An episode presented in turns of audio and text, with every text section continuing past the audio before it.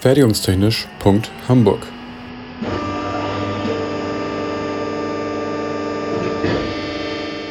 Ein Podcast rund um die Produktion.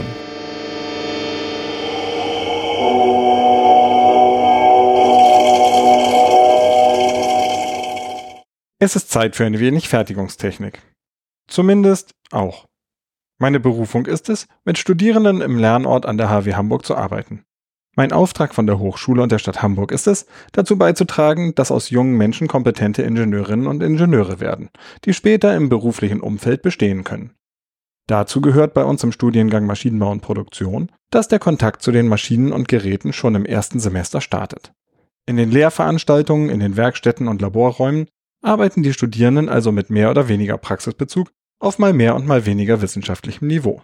Ein wichtiger Soft Skill, den wir dabei vermitteln wollen, ist Nachfragen. Auf übermäßig viele Fragen der Studierenden antworte ich immer das Gleiche.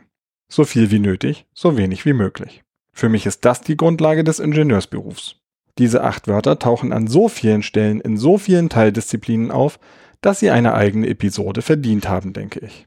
Ein erstes Beispiel. Ich möchte einen Träger konstruieren, um daran eine Masse anzubringen. Dann sollte dieser Träger so stabil sein wie nötig, aber so dünn wie möglich. Mache ich den Querschnitt zu groß, brauche ich mehr von dem Werkstoff, das erhöht das Eigengewicht und damit auch den Preis. Er braucht mehr Platz, die Verbindungselemente müssen vermutlich größer sein und so weiter. Höre ich da eine Nachfrage, ob ich gegen Sicherheitsfaktoren bin? Nein, natürlich nicht. Sicherheitsaufschläge gehören zum nötig, aber ihr vermutet es schon. Die Sicherheitsaufschläge müssen so groß sein wie nötig, aber so klein wie möglich. Für die Sicherheitsfaktoren gibt es Erfahrungswerte und Tabellen. Schaut dazu in die einschlägige Literatur. Nehmt bitte nicht einfach Faktor 2 aus dem Bauch heraus. Schauen wir auf die Schnittstelle zwischen Konstruktion und Produktion, die Zeichnung.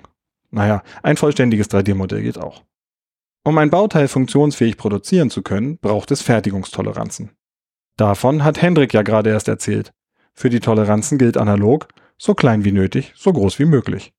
Mache ich die Toleranzen zu klein, wird die Fertigung teurer. Bei der Fertigung geht es aus demselben Grund direkt weiter. Ich fertige mein Bauteil so genau wie nötig, aber so ungenau wie möglich.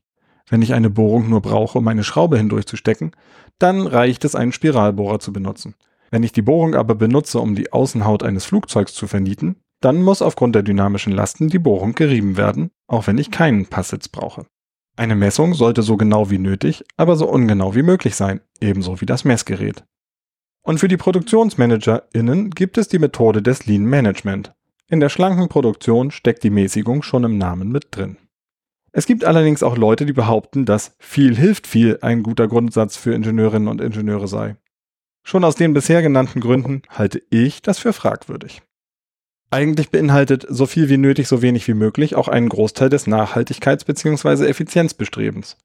Für meine Produktion sollte ich diejenige Maschine auswählen, die so leistungsfähig wie nötig, aber so klein wie möglich ist bei Pressen zum Beispiel bezogen auf die Presskraft, bei Zerspannungsmaschinen könnte man auf die Spindelleistung und die Verfahrwege schauen. Da ich mir aber nicht für jedes Bauteil eine eigene Maschine anschaffen möchte, brauche ich in meinem Maschinenpark so viele unterschiedliche wie nötig, aber so wenig wie möglich.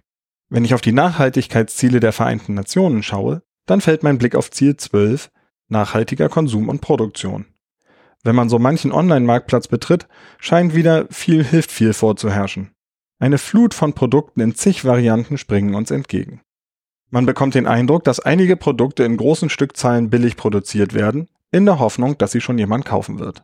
Im Sinne der Nachhaltigkeit und damit auch der Mitwelt sollten nur so viele Produkte wie nötig hergestellt werden und so wenig wie möglich.